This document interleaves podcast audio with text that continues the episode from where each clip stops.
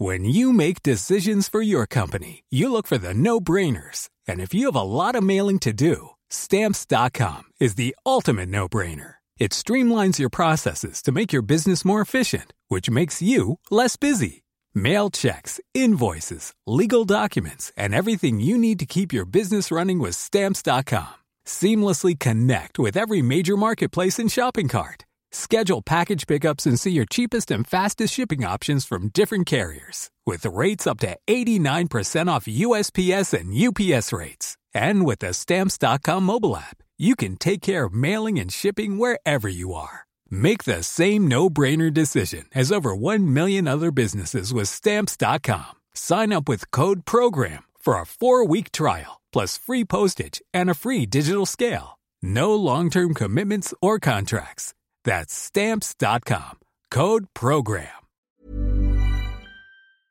Also ich sehe das immer gerne, wenn, wenn irgendwie, wenn man merkt, okay, jetzt äh, ist das Konzept, äh, legen wir mal zur Seite, jetzt machen wir einfach. Ne? Jetzt müssen wir machen, weil es ist eine, eine, Situation eingetreten. Und so ist es, wenn, wenn ein Uli Hoeneß dann was loswerden will, ja, dann bitte gerne. Ne? Also das, äh, ich, ich bin auch der Meinung, davon lebt ja der Doppelpass, dass äh, es unterschiedlichste Farben, unterschiedlichste Meinungen gibt äh, und die müssen alle Platz finden. Ja.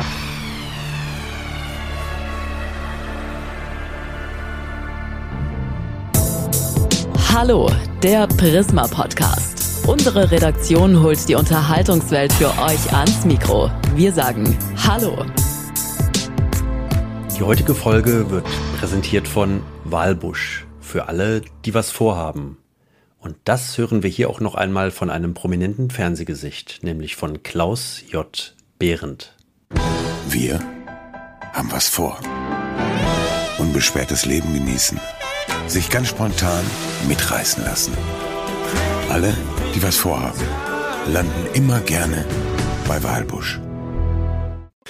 Ja, Florian, die Studiotür ist zu. Hier sitzen wir jetzt, haben zwei richtig große Mikrofone vor uns. Ich habe einen Kopfhörer auf. Du hast, du hast keinen. Weshalb hast du keinen Kopfhörer? Na, ich brauche keine Anweisungen aus der Regie. Ich höre dich so gut, äh, okay. äh, Stefan. Ich freue mich, dass wir hier zusammen sitzen in diesem kleinen Räumchen, ähm, aber mit Abstand. Ja. Und bin ganz gespannt, was da kommt, äh, was da an Fragen kommt, was da an Überraschungen kommt. Du hast mir ja schon ein bisschen was angekündigt. Ich weiß aber nicht genau, was passiert. Also ich bin völlig offen und frei und freue mich auf unser Gespräch. Schön. Also, Fragen, das kann ich jetzt schon sagen, habe ich unglaublich viele. Richtig, ja. richtig viele. Ich hoffe, ich habe auch viele Antworten. Davon gehe ich mal aus. Ähm, Überraschung habe ich auch dabei, das mhm. habe ich dir gesagt. Richtig gute Überraschung, deswegen lohnt es sich wirklich auch lange zuzuhören hier heute bei uns beim Podcast. Und eine Tradition ist es ja fast schon beim Prisma Podcast Hallo, dass sich die Gäste selbst vorstellen. Deshalb bin ich sehr gespannt und sage Hallo Florian König. Jetzt sag mal, wer bist du?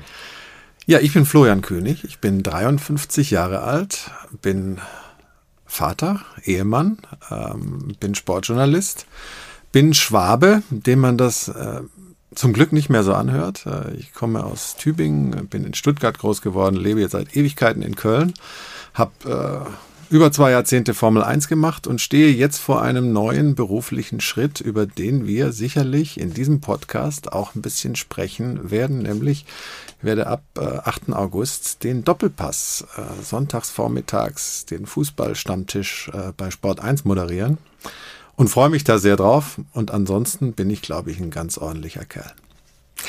Schön.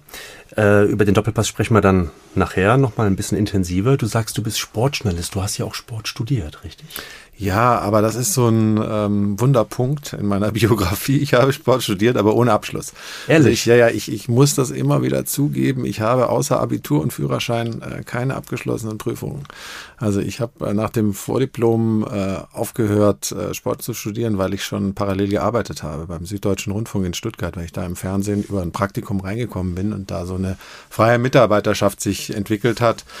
Es stieg dann noch ein Bundesligaverein äh, mit dem KSC auf in die, in die Bundesliga. Wir hatten dann zwei im Sendegebiet, äh, später drei. Und ähm, dann ging so meine Sportjournalistenkarriere los und äh, ich war dann sehr schnell bereit, mein Studium dran zu geben und dieser Leidenschaft zu folgen. Ich rate immer jungen Leuten, schließt eure Ausbildung ab, bei mir ist es jetzt nochmal gut gegangen. Äh, es hat mir nicht geschadet, aber äh, manchmal, wenn ich zurückschaue, sage ich mir, Mensch, hättest du das doch mal fertig gemacht. Aber wie gesagt, äh, es ist nochmal gut gegangen. Hat also nichts mit fehlender Leidenschaft für das Studium zu tun oder damit Nein, zu tun, dass es da, dass da nicht um Rennsport geht oder Boxen, weil das ja Nein. später eine große Rolle in deiner Karriere spielen Das sollte. stimmt. Nein, nein, das war eine ganz, ganz tolle Zeit. Ich war hier in Köln auf der Deutschen Sporthochschule, ähm, habe da diesen ähm, Sportpublizistik-Studiengang gemacht, äh, aus dem unheimlich, unheimlich viele Kolleginnen und Kollegen hervorgegangen sind, ähm, den ich nach wie vor empfehle, der auch ganz toll ist. Ähm, ich hatte eine große Leidenschaft für, für dieses äh, Studium, aber arbeiten in Stuttgart, studieren in Köln und äh, diese ganze Gemengelage hat dazu geführt, dass ich gesagt habe, ich äh, setze jetzt meinen Ehrgeiz äh, auf den Job und äh, lasse das Studium mal ruhen. Das habe ich dann eine Weile ruhen lassen und dann habe ich es ganz beendet irgendwann. Also einfach mich exmatrikuliert. Was war denn im Studium so dein Lieblingssport? Was hast du am liebsten gemacht? Naja, ich habe äh, eine große Leidenschaft für Fußball. Ich habe auch Fußball gespielt als, äh, als Kind und Jugendlicher. Das habe ich sehr gerne gemacht, aber ich bin so ein ähm, Generalist, also ein universell Sportinteressierter und ich kann auch alles ganz gut. Ich kann nichts richtig gut.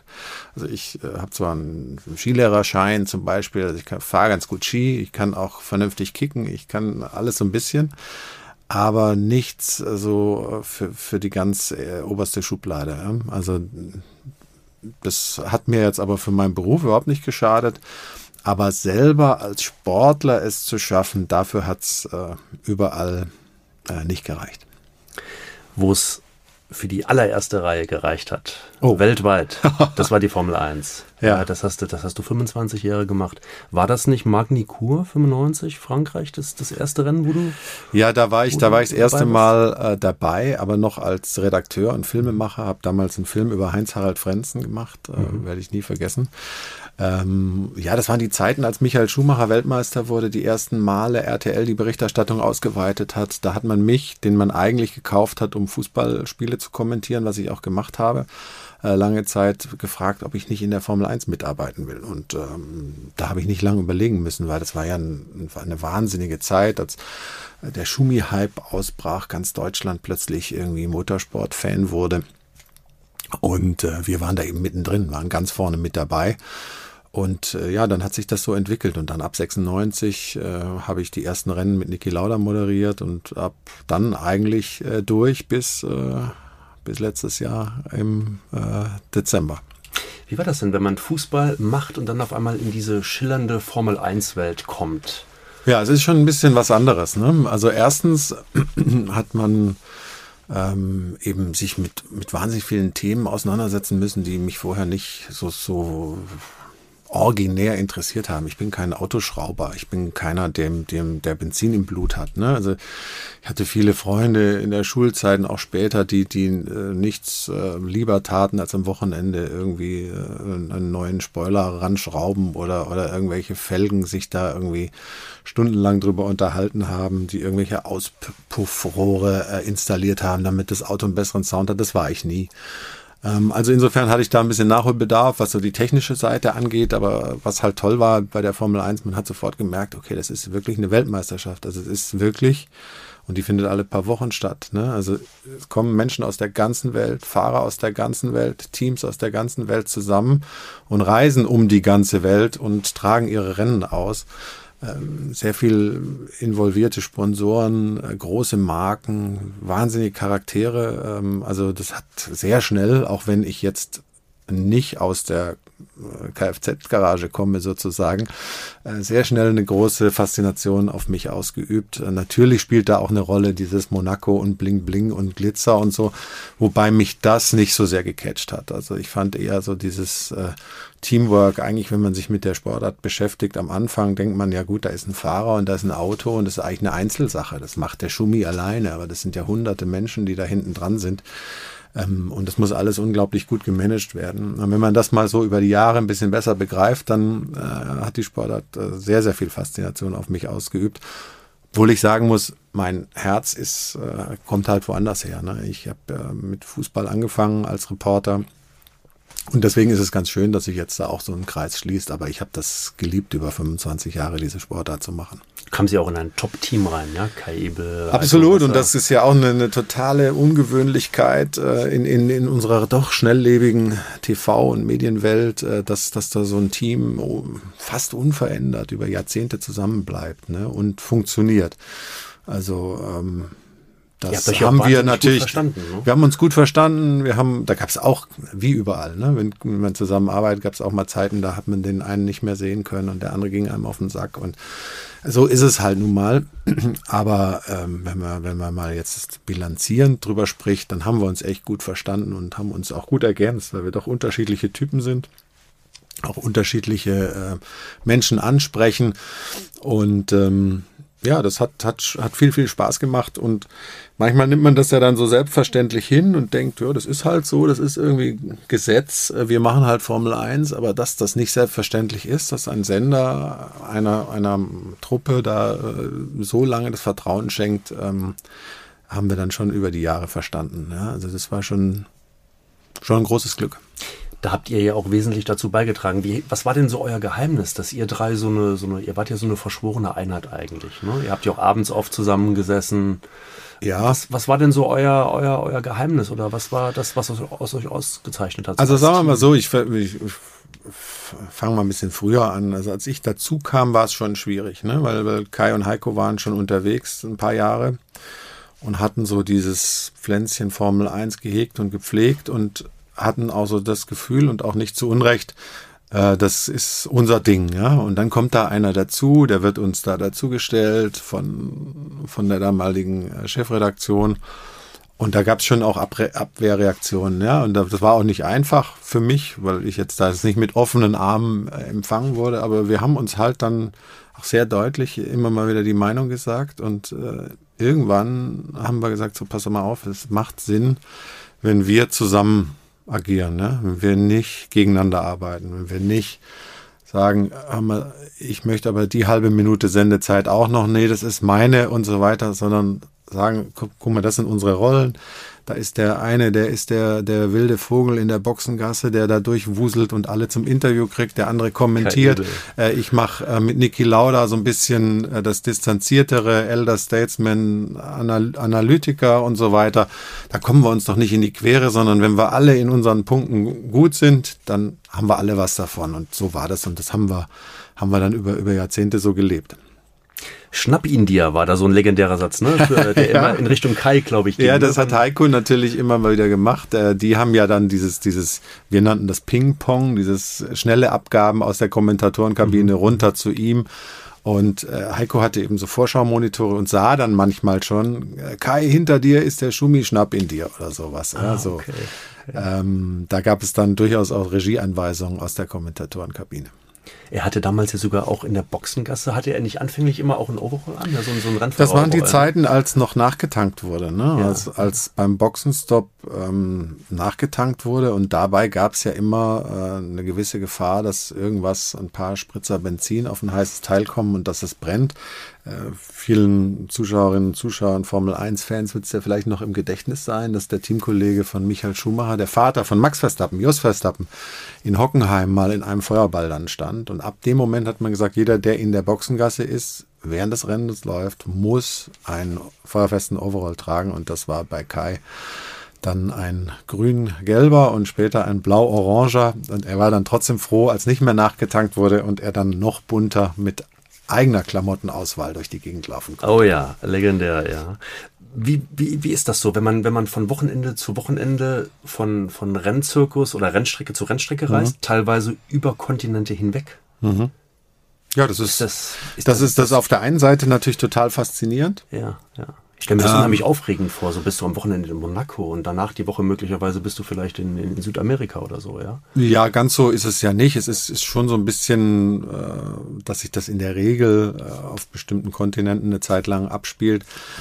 Aber klar, das, das gab es und gibt es. Und wir waren, wir waren dann mal für vier Tage in Australien, dann ist man in Malaysia, dann fliegt man wieder nach Europa zurück, äh, dann ist man irgendwie in Monaco und äh, Barcelona, Monaco, dann fliegt man nach Kanada das nächste Wochenende und dann ist man wieder in Europa.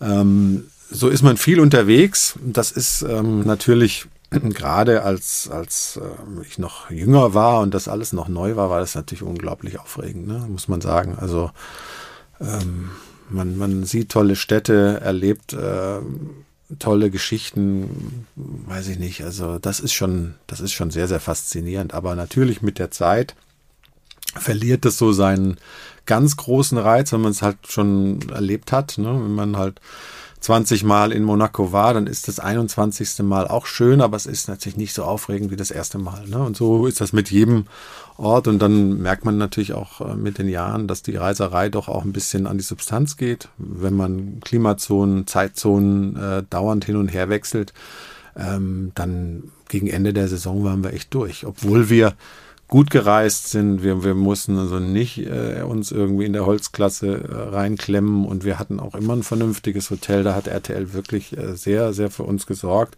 Aber trotzdem, ein bisschen Belastung ist es schon.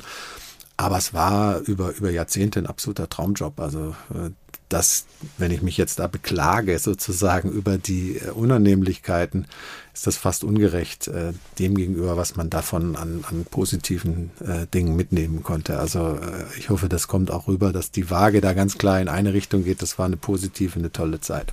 Dass es ein absoluter Traumjob war, das hat man ja auch auf dem Bildschirm gemerkt und das haben ja auch die Anschaltquoten ja auch entsprechend ja auch bestätigt. Also ihr habt ja einen super, super Job gemacht auch und habt ja auch sehr, sehr gut miteinander gekonnt, wie du es gerade auch gut erklärt hast. Und dann sprach es eben ja auch Niki Lauda an. Mhm. Der, kam, der kam ja relativ schnell äh, dazu, 96 glaube ich war es. Genau, also ich habe eigentlich mit ihm zusammen, ich habe nicht mit ihm angefangen, aber als ja. ich anfing, war er relativ schnell an meiner Seite und das war natürlich für mich eine Lebensversicherung, muss ich auch sagen. Ähm, ich habe sehr von ihm profitiert, weil natürlich es gibt ja keinen Menschen, äh, der in der Formel 1 so vernetzt ist oder war, muss man ja leider Gottes sagen, wie Niki Lauda, ähm, der jeden kannte, bei dem, für den jede Tür aufging, ähm, der mir auch alles sagen konnte. Der konnte mir halt auch so viel äh, Dinge erklären. Also, wo man sonst Jahre braucht, um irgendwie zu checken, das ist einer, der erzählt nur Unsinn. Da brauchst du gar nicht drauf hören oder so. Ja? so also er war mein Kompass und hat äh, mich da sehr, sehr fair und, und offen an der Hand genommen. Er hat gesagt, solange du nicht tust, als ob du mehr weißt von der Formel 1 als ich, äh, lasse ich dich, äh, helfe ich dir immer. Ja? Also es war unser Deal ganz zu Anfang, hat man gesagt, du, pass auf, du stellst die Fragen, ich gebe die Antworten. Wenn wir das machen, dann sind wir fein. Und da habe ich mich meistens dran gehalten. Und wenn ich manchmal, natürlich über die Jahre weiß man selber auch was, ja, ähm, wenn ich dann manchmal äh, sozusagen selber was Fachliches gesagt habe, da war auch immer so ein bisschen, äh, übertreib jetzt nicht. König, König muss aufpassen, ja, war, war nicht zu viel. Und ähm, ja, das war eine tolle, eine tolle Zusammenarbeit. Ganz vertrauensvoll, ähm, ganz un, unkompliziert. Ne? Niki brauchte keine Vor Vorabsprachen. Der hatte auch kein Management, kein, äh, keine PA-Berater oder sonst irgendwas. Äh, den konnte man immer anrufen. Ähm, wenn er was sagen konnte, hat er immer was gesagt. War kein Diplomat, sondern jemand, der vom Herzen gesprochen hat. Ähm, das ist natürlich ein Geschenk als Experte. Ne? Wünscht dir ja jemand mit einer klaren Meinung, mit einer klaren Haltung, der auch keine Angst hat, die äh, auszudrücken vor einem Millionenpublikum. Viele sagen ja immer, ah, wenn ich das jetzt sage, dann könnte das passieren und wägen alles so ab. Dadurch wird es so ein bisschen ähm, wachsweich und das war es bei Niki überhaupt nicht. Sie auch ein sehr erfolgreicher Geschäftsmann gewesen, ja, visionär unterwegs gewesen immer, ja. Die ganze, ganze Lebensgeschichte war natürlich faszinierend und, und mit so jemandem so nah äh, zu sein, war natürlich total bereichernd. Ne? Also wenn wir ein Rennen geguckt haben, dann, dann rief der Bundeskanzler Kurz an und dann war noch das und jenes und äh, was weiß ich. Also da, da hat man plötzlich Dinge miterlebt, die man sonst so als normaler ähm, Fernsehfuzzi nicht miterleben würde. Also insofern habe ich sehr, sehr viel davon profitiert und das war eine, eine Geschichte, die mich halt an der Formel 1 auch so, so begeistert hat, dass da so wahnsinnig äh, interessante Leute äh, drumrum schwirren um, um, diese, um diese Sportart, die man dann eben auch mal kennenlernen konnte oder zumindest mal erleben konnte. Du bist ja ein wahnsinnig langer Kerl, du bist über 1,90 Meter groß. Also du warst quasi bildlich gesehen, was ein Kopf größer als, als Niki es, es ja. damals war. Hast du zu ihm trotzdem aufgeschaut? Ja, total. Total. Also klar, das hat sich natürlich mit der Zeit verändert. Am Anfang war ich einfach äh, sehr ehrfürchtig, weil, weil die Lebensgeschichte, die sportliche Karriere, aber eben, was du angesprochen hast, auch so dieses ganze Feuerunfall, äh, Airline gegründet, Absturz, äh, die Nierentransplantationen und so weiter. Also was er alles so, äh, äh so in seinem Leben geschafft hat, hat mir immer einen wahnsinnigen Respekt eingeflößt. Und am Anfang war ich halt so ein bisschen, okay, kann, akzeptiert er mich, ja? Können wir eine Augenhöhe herstellen? Ähm, oder bin ich der lange, aber kleine Florian, ja? Äh, und da bleibt immer der große Niki Lauda, zu dem ich nur nach oben schaue. Ähm, und das hat er mir sehr schnell genommen. Also das, ähm, der war hatte überhaupt nicht die Nase hoch und, und war überhaupt nicht arrogant, sondern wie gesagt, unser Deal war, du stellst mir die Fragen, ich gebe die Antworten.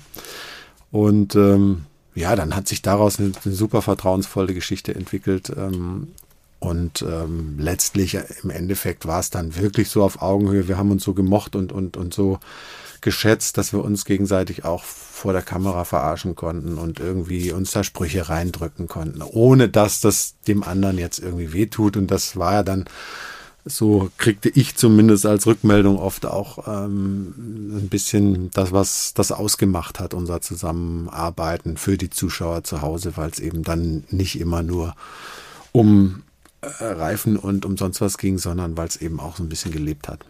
Und diese Duelle, die du ansprachst, auch diese kleinen Nickereien, so nenne ich es mal so, so mhm. vor der Kamera, die kann man sich auch bei YouTube noch sehr, sehr gut anschauen. Ja, es gibt ein paar, ja. oder andere. Ja, es gibt also ein paar, kann, das stimmt. Kann ich jedem nur empfehlen, sich das mal anzuschauen. Hast du einen Lieblingsrennfahrer? Ah, das kann ich so nicht sagen. Also das gibt, ähm, es gibt ein paar Rennfahrer, die ich richtig toll finde ähm, oder fand.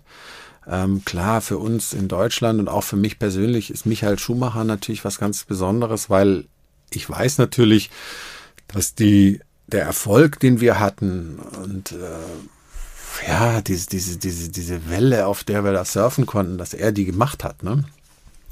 Und da konnten wir, was weiß ich, wenn wir genauso gut berichtet hätten und, und wir hätten halt Michael Schumacher gehabt, der immer nur 12., 13. wird, wäre das nicht so erfolgreich gewesen. Ähm, außerdem war er äh, und ist ein, ein unglaublich netter Mensch, ein unglaublich zugewandter, auch bodenständiger, also der ist für mich natürlich äh, was Besonderes, aber es gibt andere, die ich, die ich auch immer, immer, immer gerne mochte. Also ein Jensen Button oder ein David Coulthard. Ähm, auch ein Mika Häkkinen. Äh, leider habe ich Ayrton Senna nie kennengelernt, ähm, weil das äh, ich erst anfing, als, als er leider Gottes schon an diesem 1. Mai 94 verstorben war. Und ich kam dann 95 dazu habe unheimlich viel über ihn gelesen und, und auch viele Filme geguckt und auch mit Niki und auch mit Nelson Piquet und anderen oder Christian Danner, die ihn wirklich gut kannten, viel geredet und den hätte ich, glaube ich, auch richtig toll gefunden, weil der noch so eine ähm, sowas wie, wie sage ich mal, wie, wie Muhammad Ali oder so noch so eine zweite Ebene hatte, so eine wahnsinnig spirituelle Ebene und, und ein ganzes Land hinter sich gebracht und so weiter und konnte halt auch so, so toll reflektieren und philosophisch über seinen Sport sprechen. Ähm, den hätte ich gerne kennengelernt, aber man kann nicht alles haben. Gibt es denn ein Rennen oder ein Rennwochenende, das dir so ganz besonders in Erinnerung geblieben ist? Ach, sagen wir mal so, es waren schon sehr, sehr viele. Ich habe ja, würde ich mal sagen, 400, 450 oder so gemacht. Mhm. Ähm, mir sind zwei, fallen mir jetzt spontan ein. Das eine ist ähm, Brasilien, dieses Rennen, wo ähm, Lewis Hamilton Weltmeister wird, weil es in der letzten Runde anfängt zu regnen. Er ähm, Timo Glock überholt. Äh, Felipe Massa im Ferrari ist eigentlich schon Weltmeister, gewinnt das Rennen. Äh, in der Ferrari-Box wird schon gejubelt und so weiter. Hamilton musste mindestens Fünfter werden. Und ähm, er überholt tatsächlich äh, auf den letzten Metern Timo Glock und wird Fünfter und dann schneidet die Regie in die Garage von Ferrari. Äh, dort äh, feiert der Vater, umarmt die Mechaniker und irgendwann tippt ihm jemand auf die Schulter und sagt, er ist nicht Weltmeister und dann gefriert so das Gesicht und äh, das war, war emotional unglaublich. Ähm, und sonst 2010 äh, der, der erste WM-Titel von Vettel Ah, erinnere ich mich damals, auch, ähm, Red Bull. Ja. Ähm, das war auch so ein Rennen, wo er wo er eigentlich wenig Chancen hatte. Ähm, und äh, es war so das erste Rennen, glaube ich, erste Rennwochenende in Abu Dhabi, tolles Wetter, äh, so ein warmer Abend und äh, an, an irgendein Märchen. Und ähm, da erinnere ich mich noch sehr dran. Das, da war, das war einfach toll. Das war so zum letzten Rennen der Saison. Äh, dann wird der junge Kerl, so sympathisch äh, ist, äh, Weltmeister. Das, da erinnere ich mich noch gut dran. Aber es gab so viele tolle Sowas Rennen. vergisst man nicht, sowas bleibt hängen, ja. Sowas bleibt hängen, also auch so eine, so eine, das ist jetzt ein bisschen kitsch, ja, aber ich weiß noch ganz genau, da sind wir dann, äh, es ist ja so, wenn das Rennen ist durch, schwarz-weiß karierte Flagge, dann machen sie die Boxengasse wieder auf, dann kann man rein als Reporter. Ich renne also rein mit unserem Kamerateam, weil wir immer dann moderieren unterhalb vom Siegerpodest. Kai läuft auch rein und wir gucken uns an und ich sehe, Kai hat irgendwie feuchte Augen und ich, wir nehmen uns einfach in den Arm, ja. Äh, und äh, haben gar nichts weiter gesagt, sind dann weitergelaufen, aber so, das werde ich nicht vergessen. Also so der, weil der Kai ist ja so ein, so ein kräftiger Kerl, ne? Und dann habe ich gemerkt, okay, es ist, es geht dem auch nahe. Irgendwie hat uns das emotionalisiert, dieser, dieser, dieser Vettel, der das da geschafft hat. Kai ist ein gutes Stichwort. Der hat mir eine WhatsApp geschickt. Ach, tatsächlich? Mit einer Sprachnachricht. Oh Gott, ja. oh Gott, ich habe Sorgen. Oh Gott, weshalb? Nein, nein, weil Kai lustig ist und, und sich möglicherweise irgendeinen Quatsch eingefallen, äh, einfallen lässt. Aber sag einfach, was er was Ist das Quatsch? Ich bin gespannt, ob das ja? Quatsch ist. Also wir werden es wir ja? hören. Nochmal. Wir machen es nochmal. So, ich habe ihn erkannt. Mal, wir spielen das mal. Lieber Florian, wie oft hast du eigentlich in deiner Karriere in der Formel 1 das Wort Harvesting gebraucht.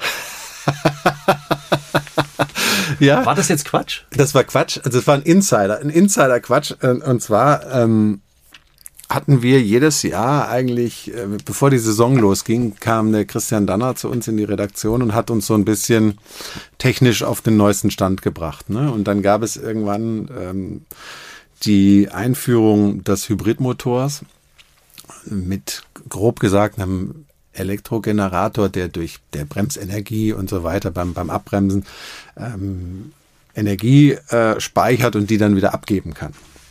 Und äh, da hatte er den Satz gesagt, passt auf, in dieser Saison werdet ihr das Wort Harvesting, das heißt Ernten, ja, ja, also ja. Strom ernten, ganz oft hören. Und Kai und ich haben gesagt, sind wir mal gespannt, wie oft wir das Wort hören. Und wir haben es eben nie gehört. Es hat nie jemand in der Formel 1 hinterher gebraucht. Okay. Und deswegen äh, hat der Kai immer wieder, äh, wenn, wenn's, wenn, was weiß ich, wenn keine Ahnung, wir sitzen am Flughafen und, und der Flug hat zwei Stunden Verspätung und man ist irgendwie schlechter Stimmung. Mit Harvesting hat er mich immer wieder erheitert. Also deswegen war das ein Insider von Kai, ja. Ich musste zugeben, ähm, ich musste es auch erst googeln ja. und recherchieren, als ich die Nachricht bekam. Ja. Das Harvesting, natürlich sieht man sofort, das heißt Ernte irgendwo, ja. Genau. ja. Und ich habe unheimlich viele technische Skizzen gefunden, wo das erklärt ist, mhm. wie es in der Formel 1 halt äh, damals dann auch eingeführt wurde. Genau, genau. Und das, es, es mag auch sein, dass das irgendwie in Ingenieurskreisen, dass das, also äh, darum ging, wer kann also besser und schneller Energie wieder zurückgewinnen. Das ist ja das, das Grundprinzip.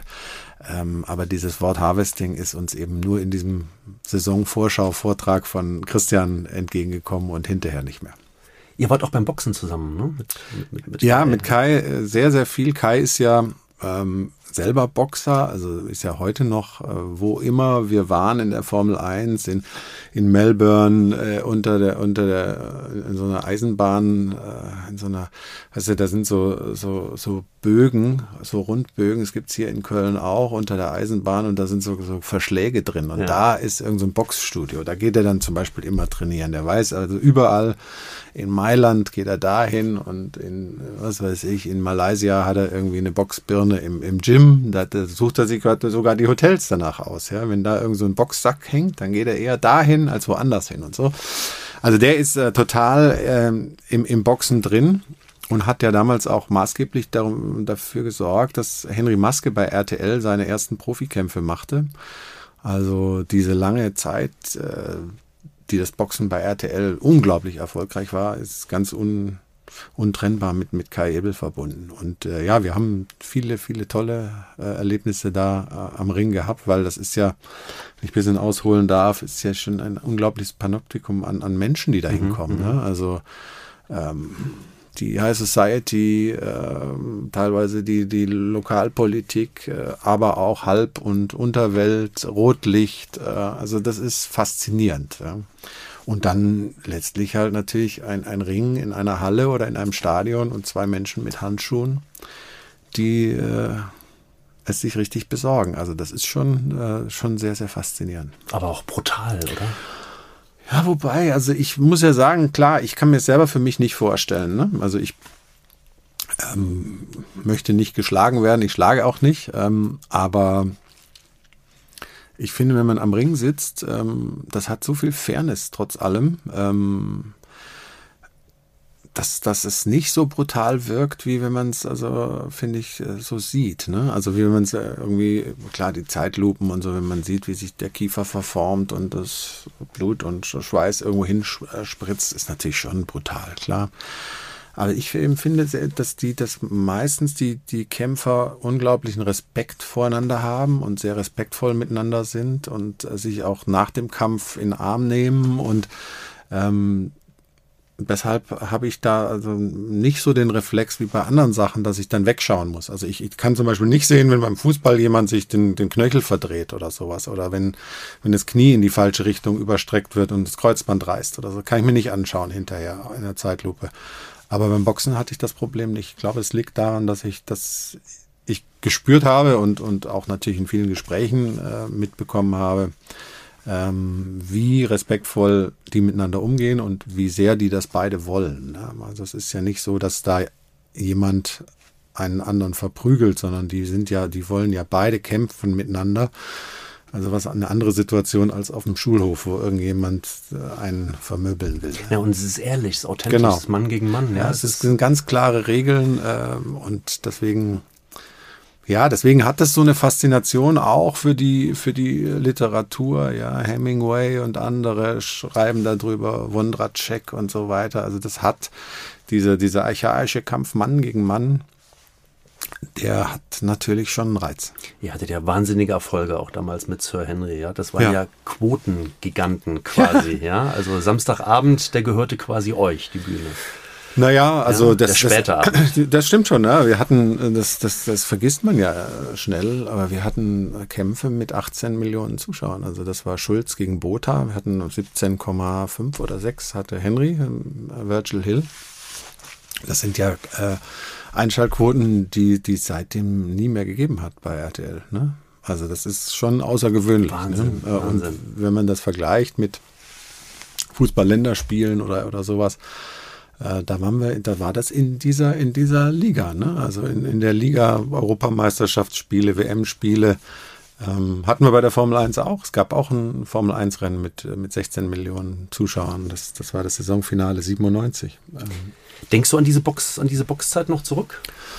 Manchmal ja, klar. Also ich finde Inwiefern? Äh, ja, ich finde es einfach schade, dass, dass es diese Art ähm, Sport momentan in Deutschland nicht mehr in, in, in der Mitte der Gesellschaft gibt. Es gibt, es gibt wenige äh, gute deutsche Boxer oder Boxer, die Deutschland äh, begeistern gerade, ne? muss man einfach sagen. Das hat dann mit den Klitschkos, die wir ja so ein bisschen äh, für uns vereinnahmt haben, wo sie Ukrainer sind, ähm, geendet.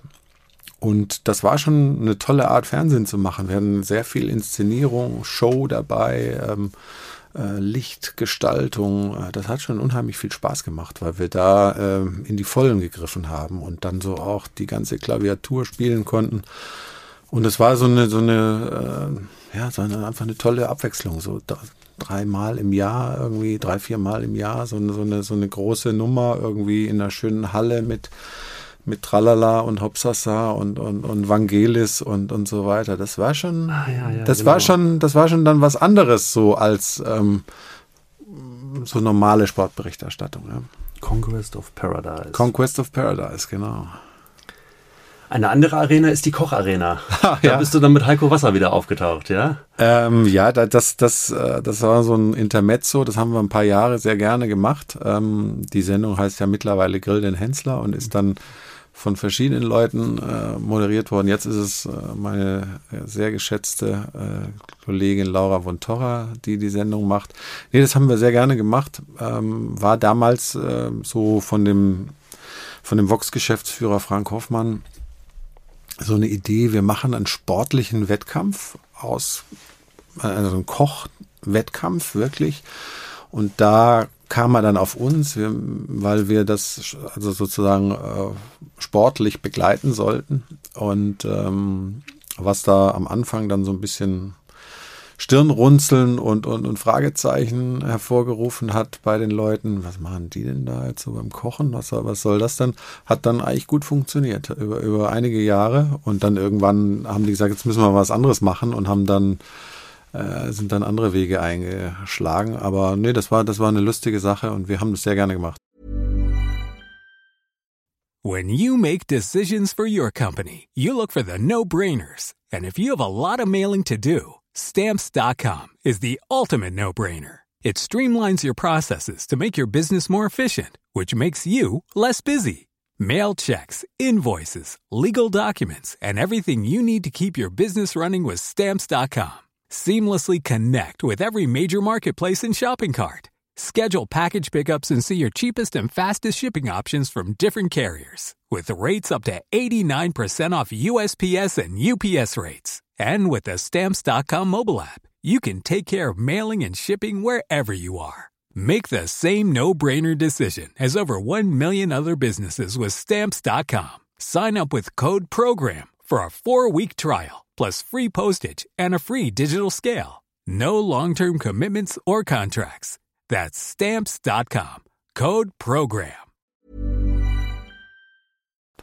Was bist du so für ein Kochtyp? Kochst du gerne selbst? Koch Oder lässt du dich ich, gerne? nee, nee, ich koche sehr gerne. Echt? Ja, ich koche äh, Was sehr gibt's bei dir? Naja, es kommt drauf an. Also jetzt, meine Kinder sind mittlerweile äh, groß, ne? also fast 18 und fast 20. Zwei Jungs, ja. Ja, zwei Jungs.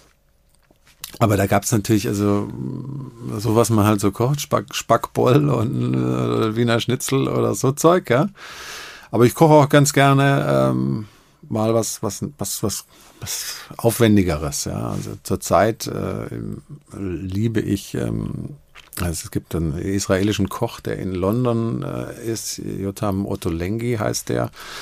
Tolle Kochbücher und ähm, da habe ich jetzt so ein paar palästinensisch-israelische Sachen gemacht. Äh, Es klingt jetzt ganz äh, crazy, aber es schmeckt fantastisch. Also es sind ganz äh, viel vegetarische Sachen dabei und so.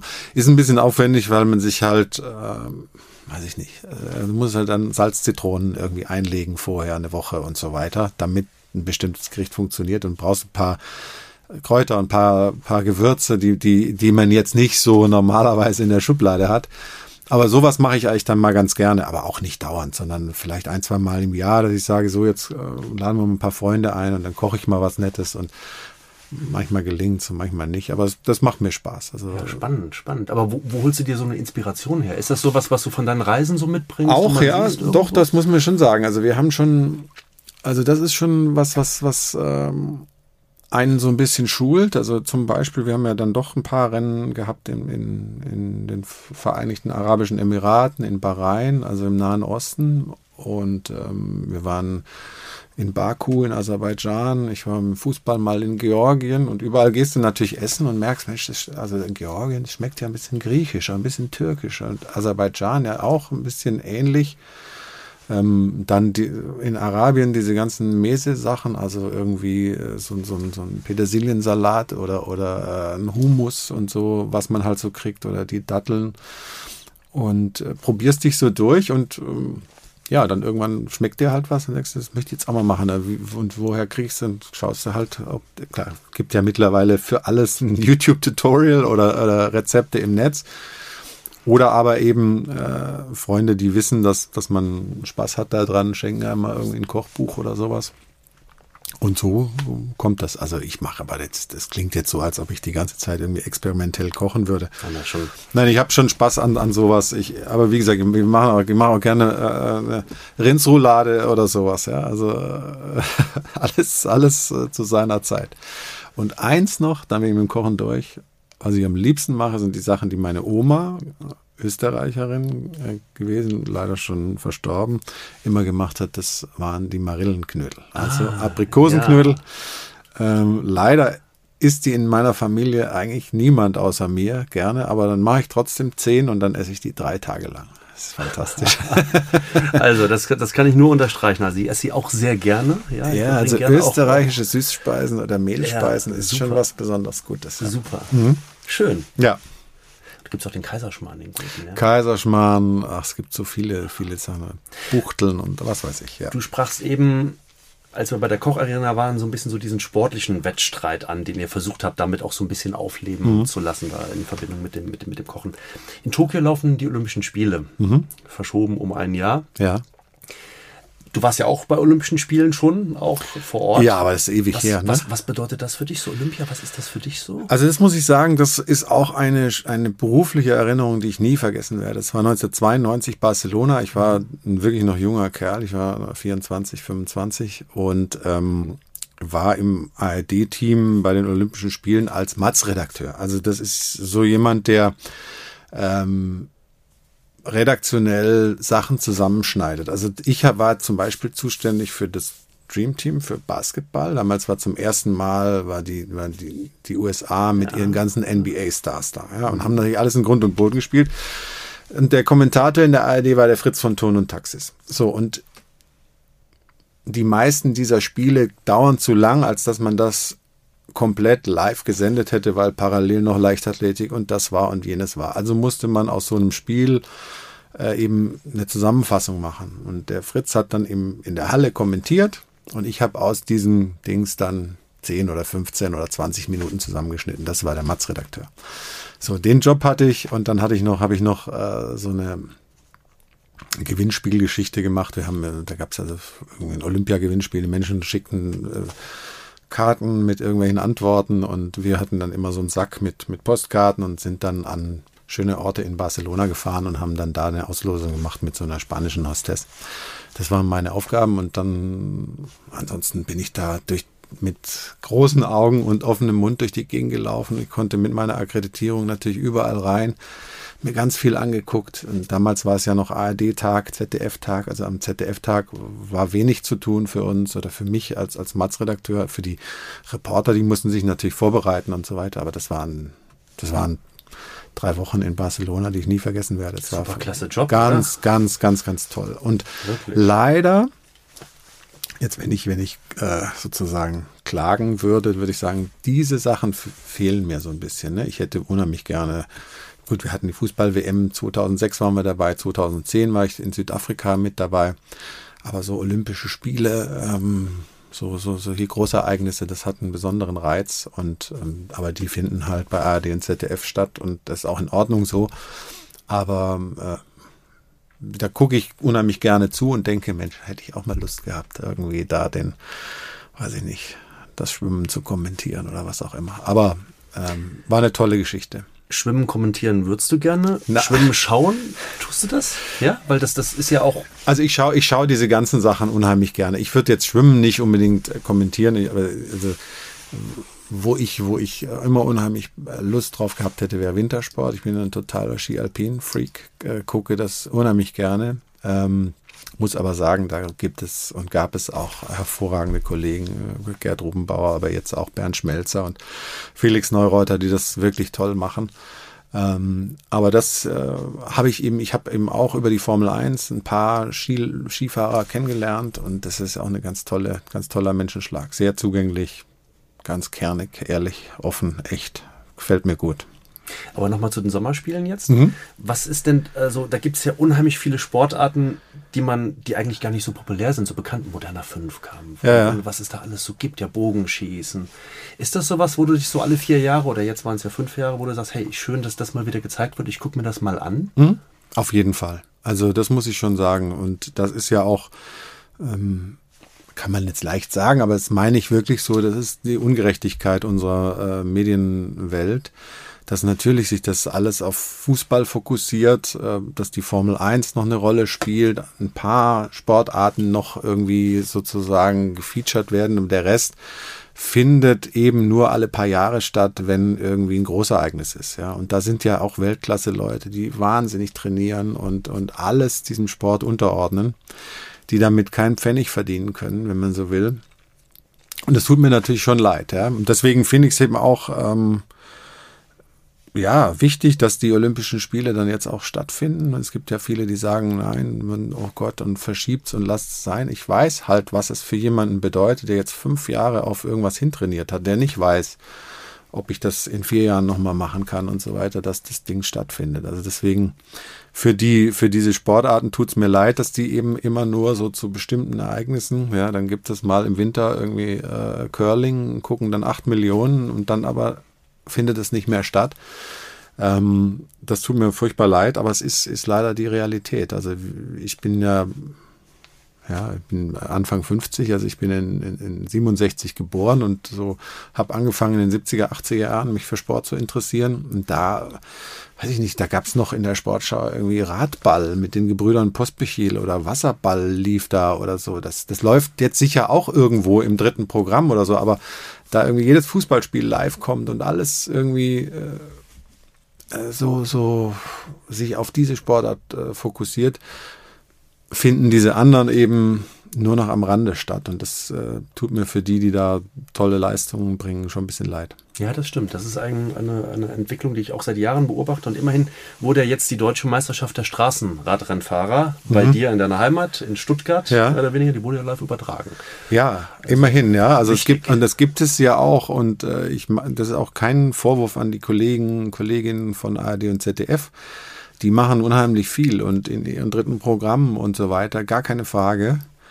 Trotzdem, ich glaube, wenn ich jetzt, ähm, ich weiß nicht, Volleyball, Handball, Basketball, Eishockey geht ja noch so halbwegs, aber alles, was so ein bisschen drunter ist, noch ein bisschen mehr Randsportart, ja, da, da kann, kannst du froh sein, wenn du irgendwie beim Zoll oder bei der Bundeswehr bist und wenn du noch ein bisschen Sportförderung kriegst und, und irgendwie über die Runden kommst. Ne?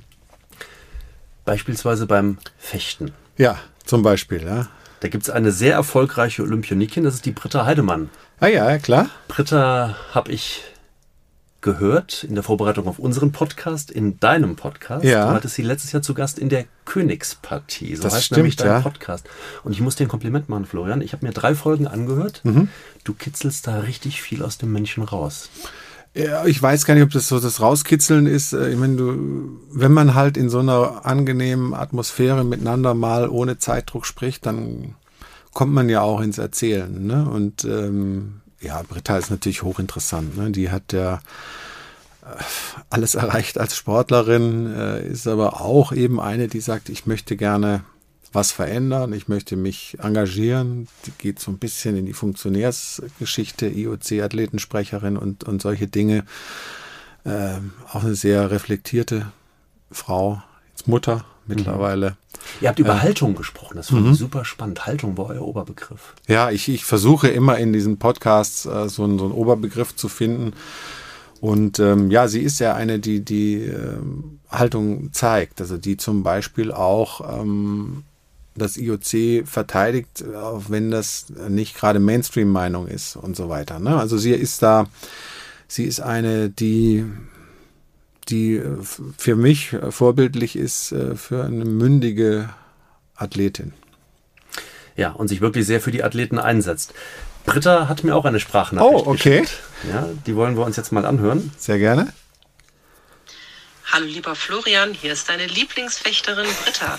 Ich habe eine Frage an dich und zwar, wir haben ja ein ganz tolles Interview geführt in deiner Königspartie. Ähm, kannst du dir vorstellen, dass es auch die Florian König Show gibt, so wie die Johannes Bekerner Show im Fernsehen? Ich glaube, du kannst sowas super gut moderieren. Richtig guter Talk. Ja, also das ist ja das ist ja schon mal viel wert, wenn wenn jemand an mich glaubt, wie Wenn das Britta. mal kein Kompliment ist. Das ja? ist ein wirklich nett, wirklich, wirkliches Kompliment und sehr, sehr nett. Ähm, ähm, ja, möglicherweise könnte ich das sogar. Keine Ahnung. Ähm, ich glaube, ja. Aber ich weiß nicht, ich bin, ich, ich fühle mich in, in meinem Bereich, in meinem Bereich Sport sehr wohl. Ne? Ich habe da Expertise. Ähm, ich kenne mich da aus. Und ähm, klar, ich habe auch mal diesen, diesen Sidestep, haben wir vorhin ja besprochen, Richtung Kocharena gemacht.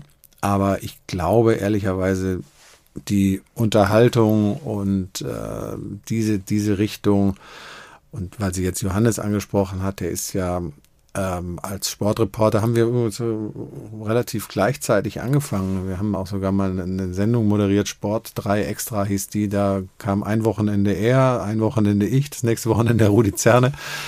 Ähm, aber der hat sich halt sehr in diese Unterhaltungsrichtung entwickelt, weil er das auch ist, weil er ein echter ähm, Gastgeber ist und ein, ein, ein Entertainer in einer gewissen Art und Weise, ohne dass er jetzt wie Rudi Carell irgendwie ein Liedchen noch trällert. Ähm, und ich glaube, eine große, eine wichtige Fähigkeit ist, dass man weiß, was man äh, kann, wo man hingehört und wo man sich auch wohlfühlt und, und äh, in welchen Bereichen man sich eher nicht so sieht. Ne? Also ich glaube, da wo ich bin, bin ich ganz richtig. Und das findet offenbar auch Sport 1 und Ja, hat dich ja. eingekauft. Du, mit ist ja Talk. Ja, es ist Talk, genau. Ja.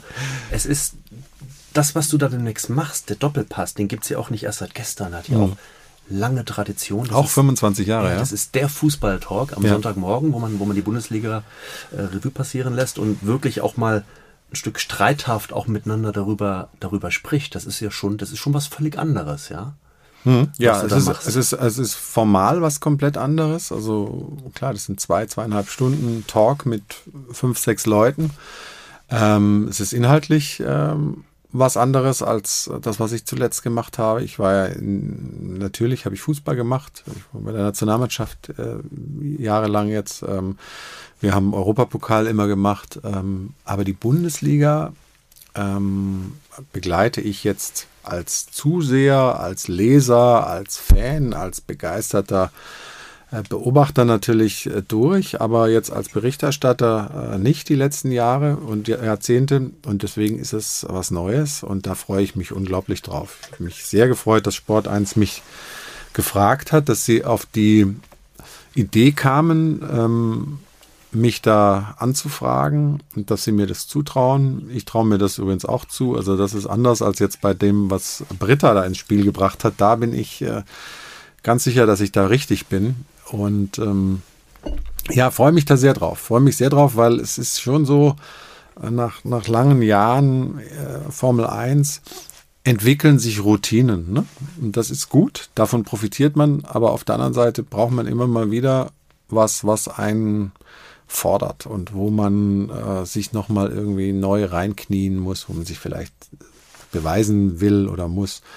Und äh, das ist, ist der Doppelpass jetzt für mich. Ne? Das, das war in den letzten Jahren zuvor eben auch, deswegen war Boxen auch so schön. Das waren dann immer mal wieder äh, irgendwie nochmal äh, Dinge, die dich aus, aus dem aus der alltäglichen Routine rausgebracht haben. Deswegen freue ich mich jetzt unheimlich sehr, äh, unheimlich auf, auf, auf diese Aufgabe da in München. Und du warst ja auch schon mal da. Du saßt ja, auf einem anderen Stuhl, du warst Gast. Schon Ja, ich war, ich war, ich habe, äh, als ich mit, mit Olaf Schröder und Pete Gottschalk die Gespräche geführt habe, Olaf Schröder ist, ist äh, der Geschäftsführer da, Pete ist der Chefredakteur, ähm, und wir uns dann geeinigt hatten und die Hand gegeben haben, haben sie mir das Buch geschenkt. 25 Jahre Doppelpass habe ich zu Hause. Und da ist hinten drin ein Register.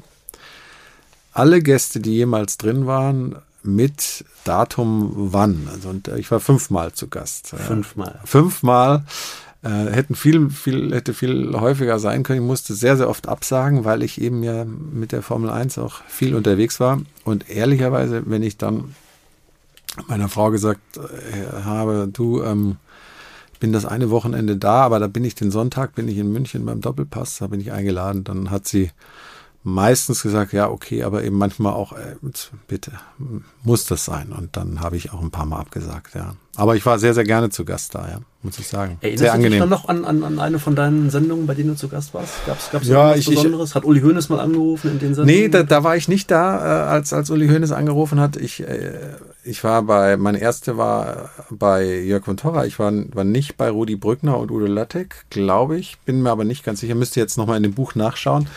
Aber äh, mit, mit Jörg, den ich eben auch noch aus der Zeit bei der ARD kannte, also wir haben ja vorhin über 92 Barcelona gesprochen, da war Wonti einer der Moderatoren. Ich war halt Matz-Redakteur, aber wir kannten uns. Äh, ich habe sehr aufgeschaut zu ihm, habe mich dann gefreut, dass wir uns da in der Sendung wieder sahen. Und da äh, rauchte ich noch.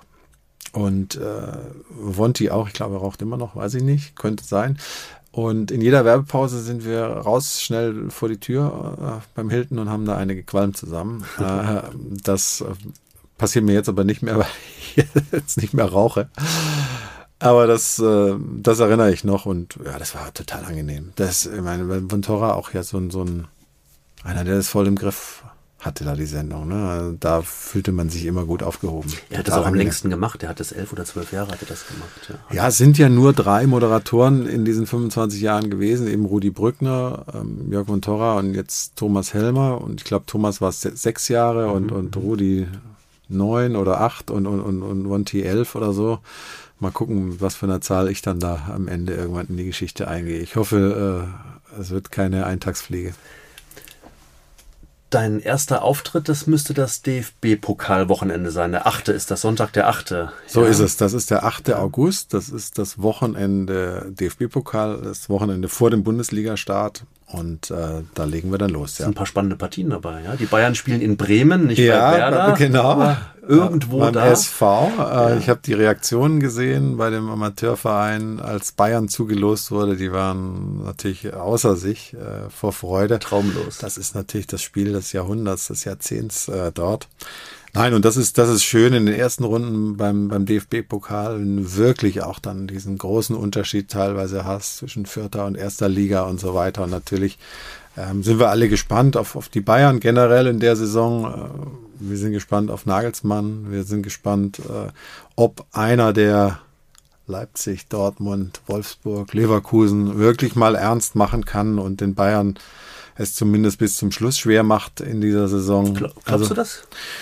Naja, also ich, ich weiß es nicht. Ich, ich, ich, ich gebe ehrlich zu, ich hoffe es jedes Jahr. Ne? Äh, nicht, weil ich äh, das nicht wertschätze, was die Bayern leisten, sondern einfach, weil es schöner ist, wenn, wenn du äh, wirklich in, in, in, in Saisonfinale gehst und noch mehrere Mannschaften äh, Meister werden können. Ich habe neulich äh, für die Königspartie äh, Andi Möller interviewt ähm, und da haben wir auch nochmal geredet über das Saisonfinale 92. Das erinnere ich ebenso gut, weil da war ich junger Reporter und war mit dem VfB Stuttgart in Leverkusen. Der VfB hatte eine Außenseiterchance, Meister zu werden. Es konnte noch Dortmund Meister werden und Eintracht Frankfurt. Und Eintracht Frankfurt hat dann aber in Rostock nicht gewonnen, beziehungsweise verloren.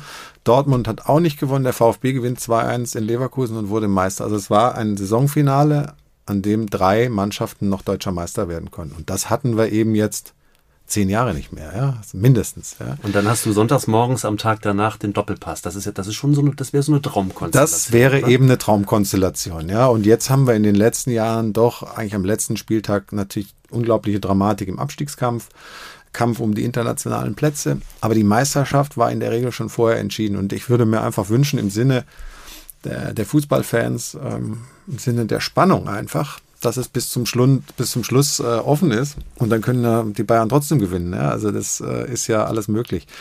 Aber das sind so die Fragen, die man sich vor jeder Saison stellt und dann sind wir gespannt, wie, wie die reinkommen, wie das funktioniert äh, und ja, mit dem DFB-Pokal haben wir da so einen, so einen Aufgalopp und dann, dann geht's los. Wie bereitest du dich auf so eine Aufgabe vor? Ist das so, ah, okay, da kommt was Neues und ich bin da seniorig genug, erfahren genug, ich mache das schon?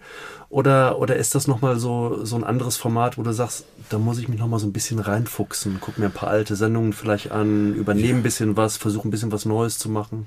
Ja, klar. Also das ist alle, alles von dem, was du jetzt gerade gesagt hast. Ne? Also äh, ich habe äh, mein Fußballnetzwerk noch ein bisschen enger geknüpft. Ich habe mit vielen Leuten telefoniert, ähm, viele Leute getroffen, habe mir natürlich, seit ich weiß, ähm, dass ich da zum Doppelpass gehe, die Sendung noch ganz anders angeguckt. Jetzt nicht so wie, wie, wie, wie früher irgendwie das lief und dann sitzt man mal eine Viertelstunde, dann geht man aber äh, doch frühstücken noch 20 Minuten mit der Familie, setzt sich wieder zurück oder wenn man merkt, es, es, es lacht einer, geht man schnell an den Schirm, sondern natürlich mit einer ganz anderen, äh, ganz anderen Intensität. Und ähm, ja, dann, dann äh, lese ich über Fußball intensiver als früher. Ja, klar, ich, ich habe immer die Sportbilder, den Kicker gelesen, aber das ist jetzt äh, mit einer anderen Intention. Und äh, dann habe ich mich mit der Redaktion sehr intensiv ausgetauscht in den letzten Wochen und Monaten. Alle Leute da kennengelernt und ähm, ja, jetzt äh, kann es losgehen. Also ich fühle mich gut vorbereitet, freue mich total drauf. Äh, steht und fällt immer natürlich mit, mit unseren Gästen. Wir haben tolle Experten, wir haben äh, viele Kolleginnen und Kollegen, die da gerne hinkommen, aber wir brauchen natürlich auch äh, große Namen des Fußballs. Und ähm, das ist eine, eine, echte Herausforderung für die Redaktion, da immer Top-Gäste zu bringen, aber es gelingt. Äh, ich sehe es ja selber als Zuschauer seit vielen, vielen Jahrzehnten äh, sehr erfolgreich und ich hoffe, das geht so weiter.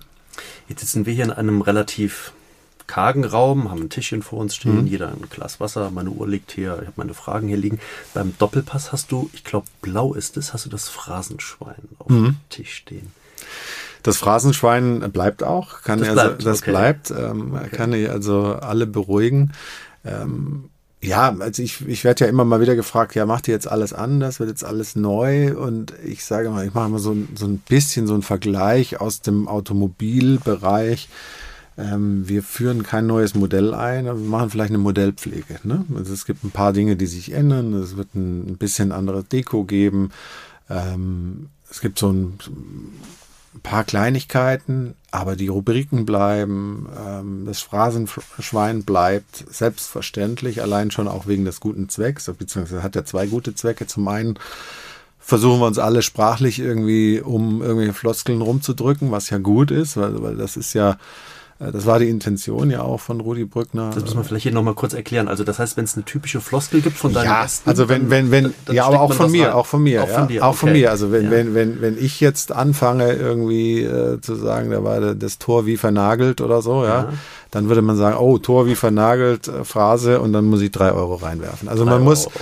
jeder, jeder Gast, der kommt, äh, wechselt vorher ähm, ein paar Scheine in, in, in Kleingeld und wann immer jemandem eine, eine Phrase auffällt, wird eigentlich dann Money, Money, Money eingespielt und dann wird da eingeworfen. Das Geld kommt am Ende der Saison einem guten Zweck zu, zugute und das, das macht es natürlich auch irgendwie reizvoll. Ne? Ich hoffe nicht, dass wir, dass es dauernd nur die Musik äh, gibt und dass es, äh, dass wir äh, vor lauter Geld einwerfen nicht mehr zum Sprechen kommen. Aber das bleibt, ja. Also, und die, der, der, also ich soll mal sagen, der Markenkern des Doppelpass bleibt auch. Ne? Also das, da muss sich jetzt keiner Sorgen machen, jetzt weil der König da kommt, wird das alles ganz anders. Nein, das, das bleibt im Hilton, das bleibt ein Fußballstammtisch, da wird weiter Klartext gesprochen. Aber ich bin, wie ich bin und bringe meine Persönlichkeit, meine Lebenserfahrung, meine Art, ähm, journalistisch zu arbeiten eben mit. Und dadurch wird sich ein bisschen an, anders vielleicht anfühlen als äh, bei Thomas Helmer. Aber so ist es eben. Ne? Also es, wie gesagt, es ist keine Neueinführung, sondern eine Markenpflege. Und das aber mal so ein unangenehmer Anruf aus der Regie eingespielt Na, hoffentlich. Darauf, bist, darauf würdest du dich freuen? Ja? ja? also ich finde ja, also das ist was, was ich ähm, ja sowieso immer schön finde, wenn irgendwas Ungeplantes passiert. Also wenn echte Emotionen kommen, wenn, ich weiß es nicht was, wenn auch was technisch äh, nicht funktioniert, wenn irgendwie, weiß ich nicht, wenn, wenn, wenn, wenn man, man improvisieren muss. Also wir hatten über die Jahre ja immer mal wieder irgendwie stundenlange Regenunterbrechungen, wo nichts passiert ist bei der Formel 1. Sie haben einfach weiter übertragen, irgendwas gemacht und die Quoten waren genauso wie beim Rennen. Also da hat niemand abgeschaltet, so oder kaum jemand abgeschaltet. Ähm, also ich sehe das immer gerne, wenn, wenn irgendwie, wenn man merkt, okay, jetzt äh, ist das Konzept, äh, legen wir mal zur Seite, jetzt machen wir einfach. Ne? Jetzt müssen wir machen, weil es ist eine, eine, Situation eingetreten. Und so ist es, wenn, wenn ein Uli Hoeneß dann was loswerden will, ja, dann bitte gerne. Ne? Also das, äh, ich, ich bin auch der Meinung, davon lebt ja der Doppelpass, dass äh, es unterschiedlichste Farben, unterschiedlichste Meinungen gibt. Äh, und die müssen alle Platz finden. Ja? Und es gibt nicht die eine Wahrheit und, und äh, nur das eine Richtige. Es gibt nicht nur Schwarz-Weiß, es gibt die ganzen Abstufungen dazwischen. Und ich hoffe, wir bilden das alles ab und äh, ja, und am besten lebhaft und ähm, mit, mit viel Emotion und viel, viel, ja, innerer, innerer Beteiligung. Ja? Also, also dieses, nüchterne äh, Ab, Abarbeiten von Themen finde ich, ähm, finde ich langweilig. Was du gar und nicht dafür steht der Doppelpass nicht, ja, sondern der steht für, für eine lebendige Art und Weise über Fußball zu sprechen. Was du gar nicht langweilig findest, äh, ist ja auch dein soziales Engagement. Ja, wir kommen über das Phrasenschwein jetzt kurz auch noch darauf Ja. zu sprechen. Du bist seit vielen, vielen Jahren für die McDonalds Kinderhilfe sehr engagiert. Ja. Wie, wie, wie kam das dazu? Du bist Schirmherr, glaube ich, in Tübingen. Ne? Ich bin in Tübingen äh, Schirmherr des Ronald McDonald Hauses dort. Ich muss das kurz erklären. Die äh, Ronald McDonald Kinderhilfe Stiftung wird von McDonald's unterstützt, ist aber komplett was anderes. Ja?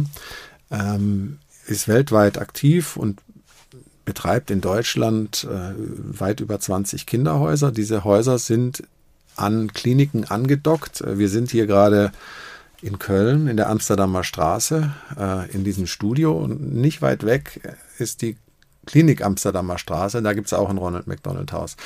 Diese Häuser haben folgenden Zweck. Ähm, Familien, deren Kinder krank sind, schwer krank sind, die zum Beispiel mm, Organe transplantiert kriegen, die langwierige Krebsbehandlungen haben, müssen ja dann in spezialisierten Zentren behandelt werden. Also jetzt zum Beispiel hier in Köln oder eben in Tübingen. Die Familien kommt aber, sage ich mal, 200, 300 Kilometer entfernt her. Sowas macht, das passiert ja über Nacht. Also der Arzt diagnostiziert einen Herzfehler, Kind muss operiert werden, wird nach Tübingen geflogen, so. Und dann steht die Familie da und weiß gar nicht, wie sie das alles managen soll. Und dafür sind diese Häuser, dort kann man dann ein Zimmer beziehen, Krankenkasse bezahlt das. Man ist also praktisch nah beim Kind und kann dann diesen Prozess, der ja oft über Wochen, Monate läuft, eben gut begleiten, ohne dass man sich ins Hotel begeben muss oder irgendwie äh, pendeln muss und so weiter. Und das ist der Zweck dieser Ronald McDonald Häuser und ähm, Henry Maske, der ja selber äh, Franchise-Nehmer war bei McDonald's, mehrere Restaurants betrieben hat, auch äh, sich bei der Kinderhilfe engagiert, hat mich dann irgendwann mal angeschrieben und hat ge mich gefragt, ob ich da nicht Interesse hätte, Schirmherr zu werden in Tübingen. Und da habe ich nicht lange überlegt äh, und habe dazu gesagt. Und mittlerweile mache ich das schon etwas über zehn Jahre. Es ist mittlerweile das größte Haus in Deutschland, weil, weil die Uniklinik Tübingen ein sehr spezialisiertes Zentrum ist für bestimmte Operationen bei Kindern. Und äh, ja, das, das ähm, ist, ist eine tolle Sache, die ich versuche, wo es geht, zu unterstützen. Also auch wenn ich irgendwo mal irgendeine Quiz-Sendung bin oder sowas, das Geld, was dann ich da einspiele, geht immer in die Richtung. Sehr unterstützenswert. Wir werden in den Shownotes auch das Spendenkonto dann gerne mal. Sehr mal gerne freuen wir uns, weil das ist in der Tat, das klingt immer so, wenn, wenn McDonalds draufsteht, als wäre das alles gar kein Thema. Ähm, jeder weiß das möglicherweise, der schon mal einen Burger gegessen hat bei McDonalds. Es gibt an der Kasse immer diese, diese Glashäuschen, wo man Kleingeld reinwirft. Das ist sozusagen die Haupteinnahmequelle dieser Stiftung. Ähm, also wenn man da mal wieder äh, sich irgendwie einen Big Mac holt und ähm, Cash bezahlt und einen Zehner, äh, Wenn 10 man, Cent wenn man das noch Cash bezahlt. ne? Genau, Also ja, das ist, das ist jetzt auch was, äh, das ist tatsächlich auch so eine, so eine Geschichte, das fällt eben immer mehr weg. Deswegen versucht man jetzt ähm, da beim, beim äh, Kartenzahlen auch äh, eine Möglichkeit zu geben, dass man da irgendwie einen bestimmten Betrag eben auch spendet. Aber solche, solche da äh, speist sich sozusagen ähm, diese Stiftung und ja, das ist gar nicht so einfach, äh, genug Geld zusammenzukriegen, um dieses Ding am Laufen zu halten. Aber ähm, die machen einen tollen Job. Ja, und liebe Hörerinnen, liebe Hörer, wir geben den Link dazu dann gerne in den Shownotes Danke. zu diesem Podcast Freue ich mich, ja. an. Ja, Florian, jetzt mit Blick auf die Uhr, wir haben eine ganze Menge schon, schon gesprochen. Also das ist, äh, ich muss sagen, das macht unheimlich viel Spaß, mich mit dir Schön, auszutauschen. ja, mir auch. Wen hast denn du demnächst in, in, in deinem Podcast zu Gast? Kannst du uns da schon ein bisschen was verraten in der Königspartie? Nee, ehrlicherweise nicht. Wir sind noch gar nicht so ganz äh, klar, wie und wann wir weitermachen. Ähm, also äh, wir haben jetzt erstmal Sommerpause und dann müssen wir mal schauen, wie es weitergeht. Aber ich habe das ähm, sehr, sehr gerne gemacht, weil ich ähm, finde das, und das merkt man ja auch äh, bei uns jetzt gerade, einfach ähm, was angenehm ist, wenn man so ein bisschen ohne Zeitdruck miteinander sprechen kann und manchmal dann auch irgendwo ein Gespräch, eine, eine Abzweigung nimmt, die man gar nicht geplant hatte. Ähm, und ich finde, so bei, bei, bei den Sportlern, die ich so interviewt habe, da ist es oft eben so, dass wir diese, ja, die klassische Zeit äh, des Fernsehens ist ja so 1,30, 2,30, drei Minuten oder sowas, dass man da nichts unterkriegt. Natürlich kriegt man was unter, äh, aber das ist alles so ja, die erste Ebene, so, ne, das, das, und, und es gibt halt hinter jedem Sportler, hinter jeder Sportlerin irgendwie noch eine wahnsinnig interessante Geschichte. Und ich finde auch, was man von diesen Leuten, die so in ihrer, in ihrem Bereich so außergewöhnlich gut sind und, und Weltklasse sind, eben auch wir Otto Normalverbraucher auch eine ganze Menge lernen können. Also welchen Mindset die haben, äh, wie die mit ihren Ängsten und Sorgen umgehen, äh, wie die sich auf Erfolg programmieren und sowas. Und ähm, das finde ich halt spannend und das das kannst du nicht in, in ein paar Minuten besprechen, sondern da brauchst du eben ein bisschen Zeit. Und deswegen haben wir immer so, so anderthalb Stunden, die wir dann in zwei Folgen aufsplitten. Da kommt dann schon eine Menge raus manchmal, ja. Ja, mehr Florian König gibt's da in der Königspartie mhm. und demnächst sonntags morgens live ab 11 Uhr im Check 24 Doppelpass bei Sport 1. Da freuen wir uns sehr drauf. Ich mich auch. Ab 8. August geht's los. Ähm, ja, also ich würde mich freuen, wenn viele Leute einschalten und dem Doppelpass weiter die Treue halten. Lieber Florian, das war ein sehr erfrischendes, sehr kurzweiliges Gespräch, finde ich. Äh, wir haben eine ganze Menge über dich erfahren dürfen. Vielen herzlichen Dank dafür und alles, alles Gute für dich. Das ist sehr nett. Vielen Dank, dass ich hier sein durfte. Hat mir auch sehr viel Spaß gemacht. Das war wieder eine Folge von Hallo, dem Prisma Podcast. Mehr aus der großen Unterhaltungswelt, das stets tagesaktuelle TV-Programm und alles rund um Streaming findet ihr auf www.prisma.de. Bis zur nächsten Folge.